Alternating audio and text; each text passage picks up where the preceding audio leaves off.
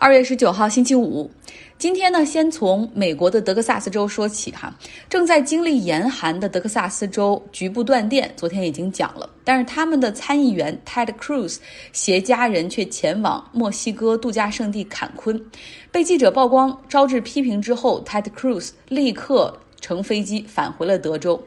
面对机场围追堵截的记者。Ted Cruz 说：“孩子的学校都因为寒潮停课了，我就想带着女儿们去暖和的墨西哥玩一玩。我只想做个好爸爸，我没有想太多。”Ted Cruz 他是拒绝道歉哈，他说自己呢始终和德州的政府部门和州长保持着联系，如果他们有需要，他们会找我的。说实话，作为一名政客，Ted Cruz 啊，这个泰德克鲁兹从来没有被人真正喜欢过。但在这次呢，数百万德州人因为没电受冻，很多人还不得不带着老人孩子住进城市提供的紧急应急中心取暖的时候，他却带着家人去度假，可谓创了这个政客口碑的新低。记得在去年十二月份的时候，德州的首府奥斯汀市的市长哈，他是个民主党人，他带着家人去墨西哥的 Cabo 度假。然后泰德·克鲁斯发现了之后，就发 Twitter 批评说，这就是虚伪的政客的表现。但是泰德·克鲁斯现在的表现肯定是比虚伪更糟哈，因为我们都知道政客都虚伪，所有人其实人都虚伪。但是泰德·克鲁斯就是在关键的时刻，甚至都懒得表演。那作为德州的参议员，他应该想着怎么能够去帮助自己的州渡过难关。但是呢，从 Ted Cruz 他的这种本身的理念就是那种小政府的理念，他是这样的一个 small government 的践行者哈和提倡者。他呢不认为也不知道政府可以在这个时候能做点什么。他们这一派人有一个观点，就是认为这世界上最恐怖的九个英文单词儿就是“我来自政府，我是来帮你的”。就这句话对他们来说啊不可接受，太恐怖了。那昨天我们在节目中也说了哈，这个德州电网是全美。独一份儿哈，美国本土独一份儿，独家就是独立运营的电网。那美国有东西两大电网，德州为什么不加入呢？一方面，他们认为是一个自给自足的市场，这昨天说了。但是更重要的一个原因忘讲了，就是如果德州选择加入任何一个和其他州电网相连的这种一个局部电网的话，那等于说你是跨出了自己本州的这种辖区范围，那就要接受联邦的政府的监管，这是德州最不想要的。前州长 Perry 曾经说过：“我们德州宁可接受大断电，也不愿意被联邦政府多一层监管。”不过，就在现在，数百万的家庭被迫断断续续的停电的时候，那德州州长已经向联邦政府进行求助。但在这个时候，作为联邦参议员 Ted Cruz，他原本是可以利用自己在华盛顿 D.C. 的人脉，包括和邻州的这种关系进行统筹，向隔壁州来请求一些啊救援物资等等，或者帮忙来牵线搭桥，甚至企业界的牵线搭桥，他能做的事儿很多，但是他一件没干哈。目前呢，德州开始供电陆续恢复的一个过程中，那像。像在休斯顿那些地区呢，断电呢已经是进入到了断断续续的状态，就是不会一停十二个小时了，而可能是断六七个小时，恢复三个小时的供电这样。不过现在又有了新的麻烦，就是断水，因为自来水处理厂的机器被冻坏了，还有水管爆裂等情况，有很多地区在电荒过后又陷入到了水荒。关注春节之前哈，我们我们聊过很多次美国散户热炒的这种热门股 GameStop 游戏驿站，它的股价呢从那个时候最高涨到了四百八十三美元，跌到现在你猜多少钱？只剩四十美元了，零头。因为论坛上的这个信息热捧哈，那这只股票呢就是吸引到了很多散户去去追，那现在很多散户有的是受伤离场止损，还有的在坚持。美国众议院金融服务委员会就游戏驿站召开了听证会，哈，想调查一下究竟是谁在扰乱市场，是谁让散户受伤。在论坛上，那个带着大家、带着散户去炒这个游戏驿站的带头大哥 Key Skill，他呢被传唤了。他是最早最早在论坛里、在 YouTube 视频里、在 Twitter 账户，哈，就用我们国内的话说，就是那个吹票，就猛吹这只股票。那但是他不只是胡吹哈，他给大家讲为什么要锁定游戏驿站这只股票。他给你讲很多的逻辑在其中，比如说这个股票空头非常集中，如果我们散户可以拧成一股绳，短期内推动股价上升的话，就可以扎空。那慢慢的呢，他就成为了这场散户运动中的带头大哥。他会晒出自己的持仓和买入价的这种手机截屏、账户截屏，宣传一种理念，就是说散户只要我们团结在一起，也是可以击败华尔街的机构投资者的。就是我们可以不做韭菜，我们可以用智慧去让这个华尔街的人去割肉哈。那三十岁的 Gill 呢？之前有人传说他实际上是在对冲基金里面工作的从业人员，就所以他很懂这一套。但是他实际上是给一家保险公司设计金融课程的这么一个，也算是业内人士吧。在这场运动中呢，他呢是用五点三万美元买入了游戏驿站看涨的期权，最高的时候，据他晒出的账户的截屏，就是他赚了四千八百万美元。但是现在哈也也跌了不少。他不认为自己是带动这场对游戏驿站的散户热。这个论坛里的信息很多哈，散户们也是在挑有质量的这种内容，分析其中的道理，从而呢决定自己的投资决策。不过呢，这个 Gill 这个人目前已经在马赛诸塞州被以操纵市场起诉。在这场散户交易热中哈，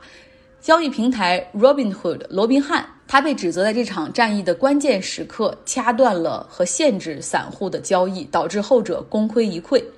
就很多散户赔钱，认为都是因为罗宾汉在那一刻哈不允许他们重新买入了。所以罗宾汉的 CEO 也被听证会给传唤了。他表示说，限制交易就是为了符合交割的监管需求。之前我们也讲过了，交易平台对于结算机构，他们是有一个保证金的。当结算机构发现市场上有高风险的大量交易的时候，会提高对交易平台的保证金的要求，哈，所以这个罗宾汉平台自己还险些破产，就是紧急的，这先是叫停交易，同时对他的投资人紧急募资，才度过了那一关。最终能够调查出来一个子丑寅卯吗？不知道哈。然后在金融市场上会对什么样的交易更加限制哈？只希望能够更好的保护散户的利益。如果大家能听到的话，我的背景真的很吵。我隔壁的隔壁有一个院子，里面又在举行派对。这些学生们可能真的是被限制太久了哈，就是总要有爆发的这一天。所以今天听起来，隔壁的院子至少有五十人以上的大型派对。听了他们的声音，还是挺干扰我的。嗯，好，继续来说新闻。其实国际新闻有的时候就像是连续剧。如果大家还记得的话，我们之前讲过哈，这个澳大利亚政府提出了对互联网平台的监管新要求，像谷歌、Facebook 这样的平台，如果你的平台上面有澳大利亚新闻网站的这种信息，或者他们的报纸和电视的内容，那那你就需要根据内容就对这些新闻机构进行付费。那当时谷歌是非常不乐意哈，一度威胁要退出澳大利亚市场，但最终的结果呢，他们是做出了妥协。谷歌已经跟默多克旗下的新闻集团在谈三年的内容购买协议了。他们还一变脸哈，就是说，呃，未来还期待和更多的新闻机构建立合作关系，共赢互融。但 Facebook 的做法则刚好相反，他们呢将限制澳大利亚媒体在 Facebook 上的露出，以避免支付额外的费用。假如说用户你现在要想上传一条澳大利亚，比如电视网 ABC 的新闻，那是发不上去的。那如果澳大利亚的《太阳报》是希望在 Facebook 上面发布他们的内容的话，也传不上去东西了。这个新规则已经生效。Facebook 自己是坚持说哈，说我们的这个平台就是一个分享的媒介，我们不会因为澳大利亚的这种监管而破坏自己的这种商业模式，就是我不会让你的内容再出现了，我也不会对你付费。嗯，大家可以把 Facebook 的这种模式理解为，我们把换成国内的，就是这种语境哈，然后可能让大家更好的理解一下。就比如说，如果法律要求微博必须支付出现在它平台上的新闻链接。对这个新闻的媒体机构来进行付费，那微博可能还觉得挺亏的，说我明明是给了你一个平台，对你的新闻的内容进行二次啊传播，盘活了可能很容易被人忽略的内容，搞不好还对你的新闻网站啊、你的页面进行了导流，为什么我还要给你付钱呢？所以 Facebook 也有这样的考虑。那说到底哈，为什么 Facebook 和谷歌在澳大利亚的新监管出炉之后做法会截然相反呢？主要是他们对自己的定位也不同，策略也不同。谷歌把自己视为世界上最大的信息集散地，新闻媒体所提供的有质量的内容，在整个这个信息集散地中肯定是扮演着非常重要的角色。而 Facebook 呢，他们把自己看成还是一个依靠用户创作内容的一个社交媒体平台，比如说更多的是用户来分享自己的照片啊，或分享自己的吃喝玩乐，分享自己的视频，所以新闻的这个内容并不是那么的重要。今天呢，火星迷们肯定在关注这个 NASA 毅力号火星探测器安全平稳的着陆火星这条新闻啊，真的很厉害。历时七个月的旅行，单程距离是二点九二五亿英里，毅力号非常平稳的，然后非常顺利的着陆在火星上了。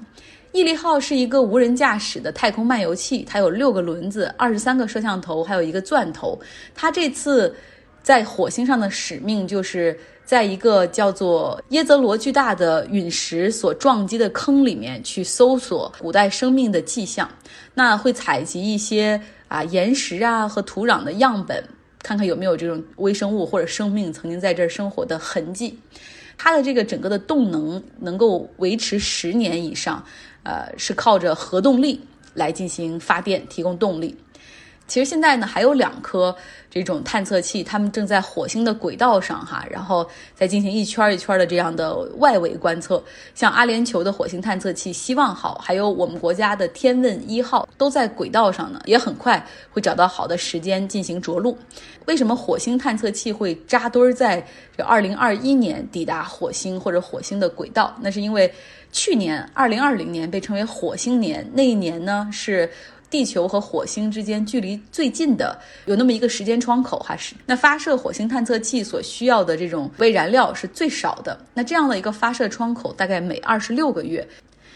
如果你是在喜马拉雅平台听这个节目的话，那你很可能已经错过了我们的巴基斯坦的内容，因为平台的限制哈。未来我可能会在不同的平台传，就是内容有所删减的不同版本，所以。还是希望你能够找到微信公号张奥同学。昨天讲了巴基斯坦和美国的关系，就是用巴基斯坦人自己的话说，他们和美国的关系就是包办婚姻式的感情。那今天来讲一讲哈巴基斯坦的一些基本情况。巴基斯坦人口两亿多，百分之九十五以上是穆斯林人口。那它的名字 Pakistan 实际上是当时英属印度中几个穆斯林人口大邦的首字母。像 P 代表的是旁遮普邦，A 代表的是阿富汗，K 代表着是克什米尔，S 代表着的是信德邦，Stan 代表的是比路之斯坦。这几个字母合在一块儿呢，就是在乌尔都语里的意思就是纯洁、圣洁的土地。早在英属殖民地的时期，就有一些民族主义者提出了要建立一个穆斯林为主的国家。那真正实现这个壮举的是真纳。也是巴基斯坦的国父。其实他的政治立场在很长一段时间里都比较温和哈。他那个时候只是希望印度在脱离英国殖民统治之后哈，独立之后可以让穆斯林人口集中的几个省份拥有自治权。不过那个时候国大党的尼赫鲁是极力的反对，就是坚决不同意，一点自治权我也不想给你们。那最终呢是把真纳推向了印巴分治这条道路，决定要谋求独立建国。真纳呢，虽然生在卡拉奇，但是他很长，大概有四十多年的时间是生活在孟买的。他在孟买有一处大宅，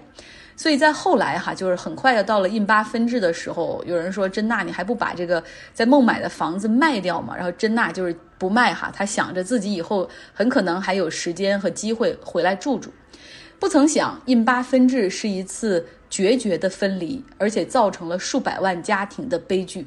那么接下来我会花几集的时间来讲一讲真纳。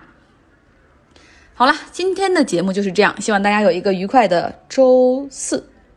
周五了吧？哦，希望大家有一个愉快的周五，又到了周五了。周末我知道你们可能有人要补上一天班哈，那我就决定两天全休息，希望大家有一个呃愉快的周末。